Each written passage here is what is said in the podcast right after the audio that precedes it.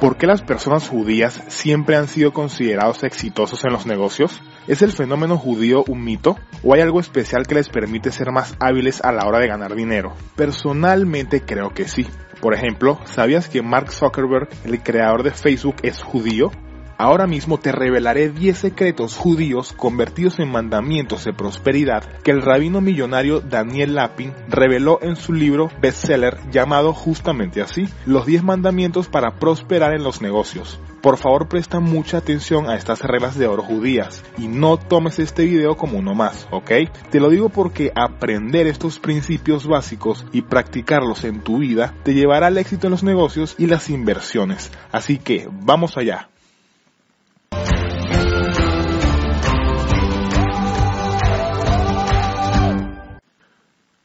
Número 1. Educación financiera.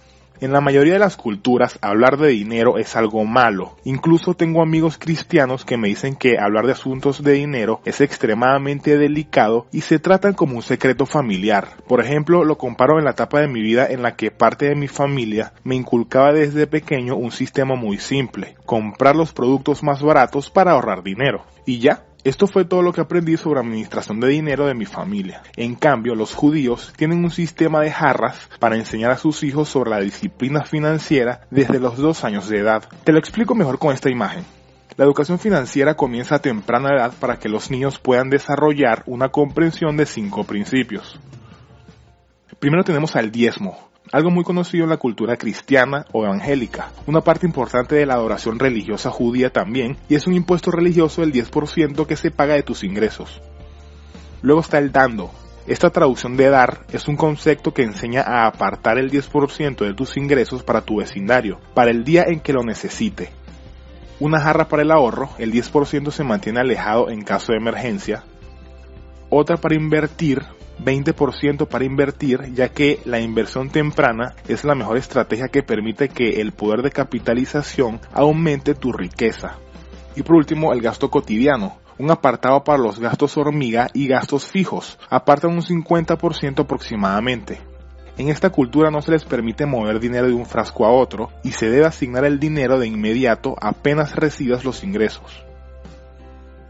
Expansión de red de contactos. Este principio judío habla de la importancia de conocer a tantas personas como sea posible y genuinamente tener interés en ellas. Solo mediante la interacción activa con otras personas se pueden crear circunstancias de riqueza. Estoy seguro que alguna vez has notado que los emprendedores que admiras tienden a hacer negocios y se favorecen con personas dentro de su círculo social. Por si acaso, no digo que tomes atajos y falsifiques tus relaciones, ¿sí?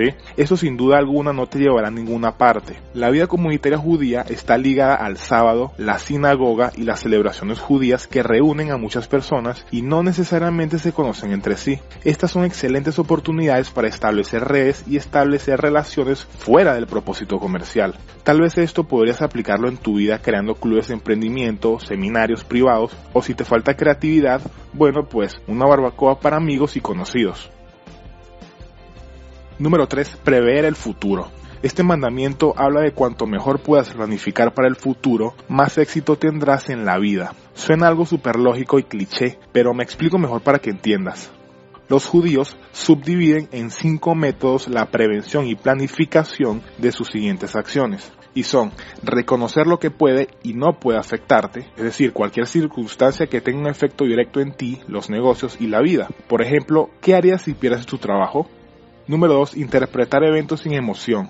La emoción ciega la lógica. Sé que no es fácil, pero trata de hacer un esfuerzo para distanciarte emocionalmente de cualquier cosa para que puedas tomar mejores decisiones. Número 3. Cualquier circunstancia no es nueva. Mira la historia para las dudas que te puedan surgir. En alguna parte hay una respuesta para ti. Número 4. Estar atento a los patrones. Si tú, querido suscriptor, que me ves del otro lado de la pantalla, ya tienes cierta edad, sabrás que en la vida hay patrones que se repiten. Por ejemplo, la mayoría de los inviernos tienen nieve, ¿verdad? Y no prepararse para el invierno es de tontos porque la lógica dice que vas contra viento y marea. Por ejemplo, este principio lo aplico yo aprendiendo tendencias, precios históricos de divisas, ciclos de mercado y más para moldear mi futuro de la mejor manera. Y número 5, edúcate a ti mismo. El conocimiento es la clave de todo, y aprender así sea un 1% de algo todos los días es más que suficiente, ya que en 365 días habremos aprendido un 365% de mucho. Número 4. El liderazgo. La tradición judía enseña que de alguna manera todos somos líderes. Según esta cultura, un líder es simplemente alguien que tiene seguidores. No puede ser un líder sin seguidores. El liderazgo se construye, no se nace con ello. Número 5. Adaptarse a los cambios.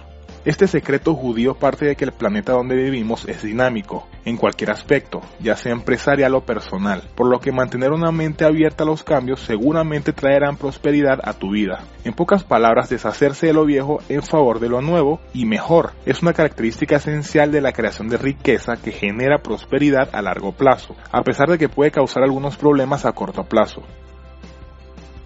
Número 6. Comprensión del dinero. Los judíos tienen la creencia, y muy acertada por cierto, de que el dinero es un sistema simple de comercio basado en la confianza. Cualquier país que no es confiable generalmente tiene una moneda débil. Partiendo de esto y sacando una conclusión coherente, se puede decir de que el dinero es una representación física de lo que has hecho por los demás. Cuanto más tienes, más has cambiado el mundo. Número 7. Nunca te jubiles. Según la sabiduría judía, retirarse temprano no es algo bueno. Planear retirarse a cierta edad es una receta para la infelicidad. En su cultura tienen la creencia que Dios creó al ser humano para trabajar y que cuando te decides por jubilar y ya no sumas tu granito de arena al mundo, este se deteriora. Por lo tanto, una de las claves de una vida larga y próspera es cuidar a los demás todo el tiempo que sea posible. Esto según este mandamiento. Número 8. Regalar.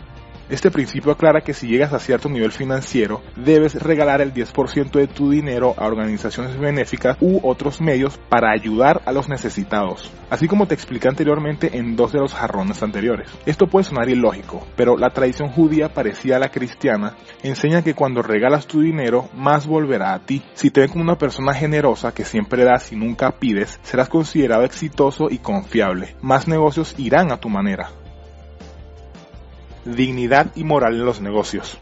Este mandamiento más que un método es como una mentalidad que adoptan los judíos desde pequeños, ya que se les enseña a hacer negocios honestamente y con moralidad. Por ejemplo, piensan que al crear un producto o servicio que la gente quiere o necesita, entonces se está haciendo del mundo un lugar mejor. Este principio es importante para entender que lo que hacemos para ganarnos la vida es un acto de servicio al mundo y a otras personas.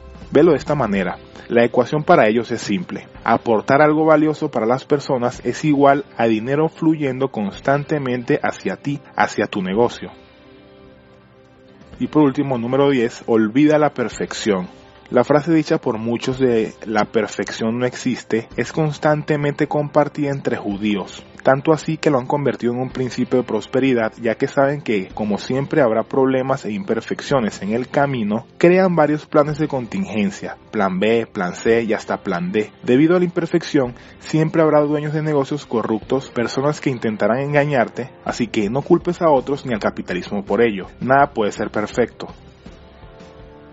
Por último, amigo suscriptor, solo quiero aclarar de que el éxito financiero no depende de una religión o del país de nacimiento, sino del esfuerzo y emprendimiento personal. Solo te expongo con este video cómo una pequeña comunidad se mentaliza en el mundo emprendedor. Además, el éxito es algo muy subjetivo. Casi toda persona que se esfuerce, estudie y trabaje duro llegará a conseguir sus metas y eso, en mi opinión, también es tener éxito en la vida.